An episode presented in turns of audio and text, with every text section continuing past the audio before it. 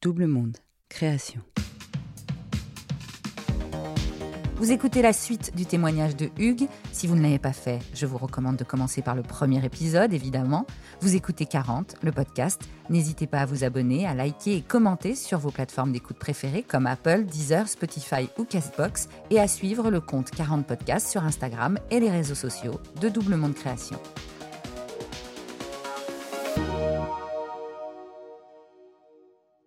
Bonjour, je m'appelle Hugues, j'ai 38 ans.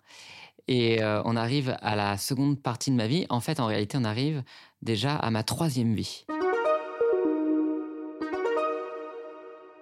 Quand je décide d'arrêter tout parce que je suis à bout de souffle, il y a autre chose qui marque beaucoup, c'est que euh, j'étais dans une telle course effrénée que je suis totalement tourné vers moi-même. Je n'ai le temps que pour moi, c'est-à-dire mon métier, métro, boulot, dodo, hein, clairement, je suis intégralement tourné vers moi-même.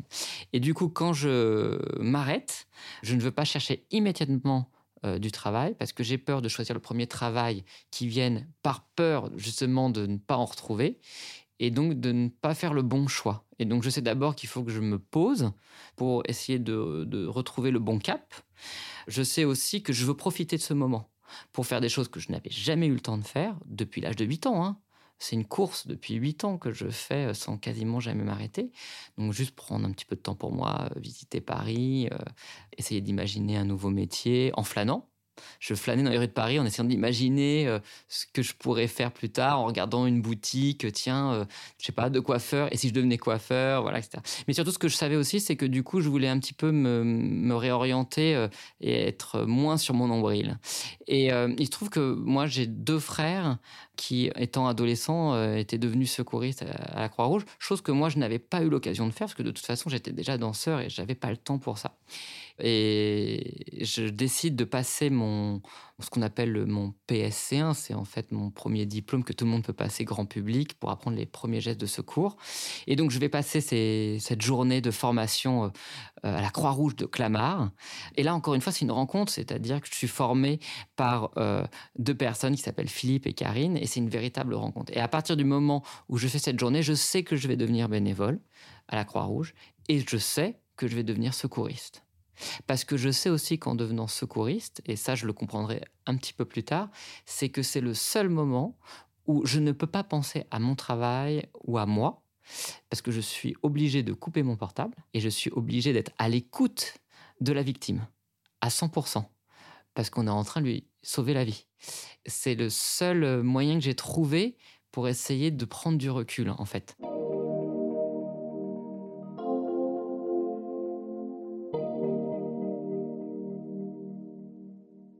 Je m'arrête de moi pendant les vacances, et ensuite je reprends des déjeuners.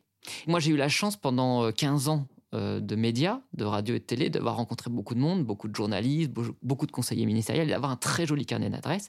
Et donc je lance plein de pistes de déjeuner, juste pour qu'ils me racontent leur métier, qu'ils me racontent leur vie, et juste qu'à un moment donné, il y ait une étincelle qui se fasse en disant mais c'est ça que je veux faire en fait. Et je vois bien que le, sujet qui revient régulièrement, c'est quand même euh, la communication, où on est dans un autre boulot, mais tout ce que j'ai fait avant ne va pas euh, partir avec l'eau du bain. Et euh, j'ai un, ancien collègue qui est devenu lui-même communicant, qui parle de moi à euh, trois euh, associés d'un tout nouveau cabinet de communication. Je ne les connais pas du tout. Hein, euh, je sais juste qu'ils viennent de créer depuis quelques mois ou tout juste un an, même pas leur cabinet de communication. Je les rencontre tous les trois un soir au cabinet et on reste, je ne sais pas, deux heures et demie, trois heures ensemble à discuter. Et donc, encore une fois, c'est une rencontre qui se fait et ils me font confiance. Ils prennent un risque. Ils prennent leur risque comme on dit. On est en janvier 2019. Je commence donc euh, ma troisième vie, en vrai. Hein. Je deviens euh, officiellement euh, ce qu'on appelle, que je ne connaissais pas du tout à l'époque, directeur conseil au cabinet Évidence. Et, ce qui est marrant, c'est que j'arrive dans ce cabinet parce que justement c'est une évidence. La rencontre a été une évidence avec les Grégoire, parce qu'il y, a deux associés qui s'appellent Grégoire et Christophe. Il m'accueille à bras ouverts, il me forme. Et ensuite, il y a un autre fil conducteur qui est assez marrant, c'est que euh, j'ai passé une grande partie de mon enfance euh, du côté des Champs-Élysées, puisque la salle Playel est à deux pas des Champs-Élysées, que j'ai passé en tout neuf ans de ma vie à Europe 1, rue François 1er, à côté des Champs-Élysées, et que je suis embauché dans un cabinet qui est sur les Champs-Élysées. Donc je retrouve encore ce fil rouge aussi de la rencontre et des Champs-Élysées. Et donc je commence ce nouveau métier de communicant euh, avec eux. Et il se trouve que mon tout premier dossier quand j'arrive, euh, c'est euh, de prendre en charge le projet de transformation de l'avenue des Champs-Élysées.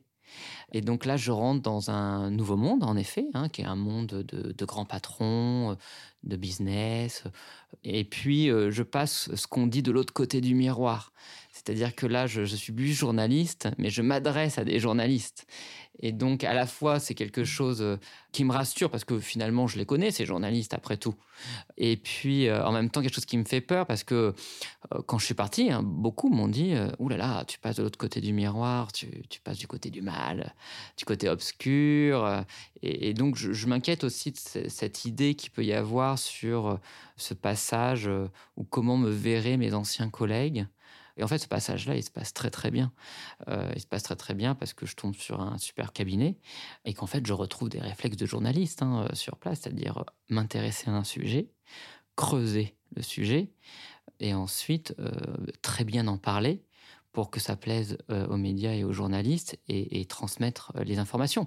Et euh, je suis plus obligé d'être accroché à mon téléphone le soir parce qu'il y a une urgence, une dépêche AFP qui vient de tomber, un accident majeur qui fait qu'il faut que je retourne au travail ou qu'il faut que je recommence tout. Je ne dépends plus de l'actualité.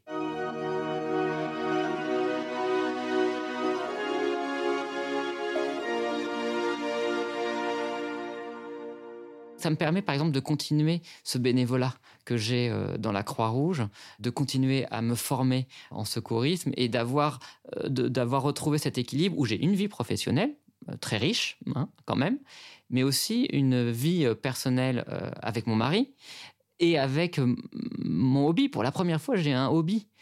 C'est-à-dire que j'avais perdu ma passion qui était la danse à 18 ans. Entre-temps, j'ai beaucoup travaillé et j'avais pas de hobby puisque je n'avais pas le temps pour ça. Et je retrouve un hobby. Donc je retrouve un équilibre de vie, boulot, perso, bénévolat, etc. Et c'est quelque chose que je développe, je me forme, etc. Et c'est quelque chose qui va être très important in fine parce que le fait d'avoir été formé au secouriste, à un moment donné, dans cette troisième vie, va me sauver la vie. Puisqu'il se trouve que je vais avoir un, pépin de santé euh, à un moment donné et que euh, ce que j'ai appris à ce moment-là euh, au secourisme et, ce que j'ai appris, on parle de quelques jours juste avant, hein, je viens de finir ma formation euh, de secouriste niveau 1 et quelques jours après, je fais ce, pépin de santé et je comprends ce qui m'arrive. Euh, je comprends que c'est grave. Et, je pense à appeler le SAMU et surtout j'utilise le bon vocabulaire. Et je sais maintenant que parce que j'ai été formé correctement par la Croix-Rouge, que j'ai eu ce réflexe euh, d'appeler le SAMU, que je savais quoi dire. Euh, je sais qu'à quelques minutes près, euh, les choses auraient pu basculer. Ça a été voilà un moment à la fois très impactant dans, dans, ma vie personnelle, mais qui n'a pas du tout été impactant dans ma vie professionnelle, parce que j'ai été extrêmement accompagné à ce moment-là par les associés du cabinet, qui ont été présents pendant ces quelques semaines qui ont été un petit peu, un petit peu compliquées. Je pense que je leur en serai toujours redevable, la façon dont ils se sont comportés euh, euh, à ce moment-là, personnellement. Et puis professionnellement, euh, ils, m'ont accompagné dans cette période-là. Et deux ans après ce pépin de santé, je rassure, tout va bien maintenant, hein, mais deux ans après ce pépin de santé, et malgré cette petite parenthèse qui a duré quelques semaines, ils ont tenu euh, une promesse. Alors, je ne sais pas si c'était une promesse, mais le premier jour où ils m'ont rencontré, où ils ont signé avec moi le contrat, ils m'ont dit, tu sais, nous, ce qu'on veut, c'est que peut-être dans 3, 4, 5 ans, tu deviennes notre associé. Et à l'époque, je rigolais un peu, je, ne savais même pas ce qu'était un directeur conseil. Euh, donc je leur avais dit oui, bah, on verra, euh, on verra bien. Déjà si j'ai un peu de compétences dans le sujet et dans le domaine. Et trois ans après, euh, ils m'ont fait cette proposition de devenir leur associé, de devenir directeur associé. Et ils ont tenu. Je, ne dirais pas que c'est un engagement, ils m'avaient pas fait un engagement, mais vraiment c'était déjà dans leur tête. C'était ah au fait, on est très heureux de t'accueillir et par ailleurs on espère bien et on pense que dans quelques années, tu seras notre associé et que tu seras encore avec nous et on va te former pour ça. Et ils m'ont formé pour ça. Et je continue à être formé, hein, évidemment. Euh, j'apprends avec eux. Et donc, euh, c'est une belle aventure qui se poursuit. À un moment donné, évidemment, moi-même, je me suis dit, est-ce que c'est parce qu'en fait, euh, tu ne peux pas tenir en place et donc tu vas être amené tous les 15 ans, pourquoi pas, à changer de vie, à changer de métier euh, je ne sais pas. Et en l'occurrence, ça fait 18 ans que je suis avec mon mari, donc je pense qu'en fait, je suis quelqu'un de très stable. Je pense que c'est une question de rencontre et surtout, je suis quelqu'un euh, qui n'a pas de regrets, de remords ou qui regarde dans le rétroviseur. Je n'ai pas de regrets ou de remords d'avoir arrêté la danse et je ne me retourne pas dans le rétroviseur en disant Ah, mais si j'avais continué, qu'est-ce que je ferais maintenant? Et pourtant, je peux à peu près deviner ce que je ferai maintenant. J'ai mes meilleurs amis de la danse qui sont euh, solistes euh, en Écosse, euh, à Bordeaux, à Lyon, à Paris. Potentiellement, ça aurait pu être ça, ma vie. J'aurais pu continuer dans le journalisme et me retourner dans le rétroviseur en disant bah, Qu'est-ce que je ferais J'ai arrêté en gros il y a trois ans. si j'avais continué, est-ce que je serais à BFM Est-ce que je serais en presse écrite Est-ce que je serais toujours rédacteur en chef Bon, ça, pareil, je, vois euh, à peu près l'évolution euh, des, journalistes et à peu près euh, ce que j'aurais pu faire. Mais donc, je, ne me retourne jamais dans le rétroviseur. Et surtout, s'il y a un truc que j'ai appris, c'est ne pas avoir peur de l'inconnu. J'ai sauté plusieurs fois. La première fois, euh, j'ai sauté de la danse pour reprendre mes études sans savoir ce que je voulais faire comme métier. Et au final, j'ai trouvé. Euh, on m'a demandé de partir en télé. Je ne savais pas faire la, télé. J'ai sauté et tout s'est très bien passé. Je décidais tout arrêter pour changer de métier sans plan B. Euh, j'ai retrouvé du travail. et donc, je pense que, en gros, s'il devait y avoir une morale dans mon parcours à moi, c'est que si dans 10, 15, 20 ans, je devais faire à nouveau, pourquoi pas, une bascule de métier, je pense que je la ferai sans aucune crainte. Mais la troisième vie est toujours en cours. Venez d'écouter 40. Ce podcast est produit par Double Monde Création. Merci à Adrien Stiefel pour le montage, à Sébastien Ossona pour la musique et à Marie-Sophie Duval pour le graphisme. Réalisation et narration Marjorie Murphy. N'hésitez pas à vous abonner sur votre application de podcast préférée, Apple, Spotify, Amazon, Castbox et bien d'autres, à nous laisser des étoiles et des commentaires quand cela est possible et surtout à nous raconter vos 40 à vous.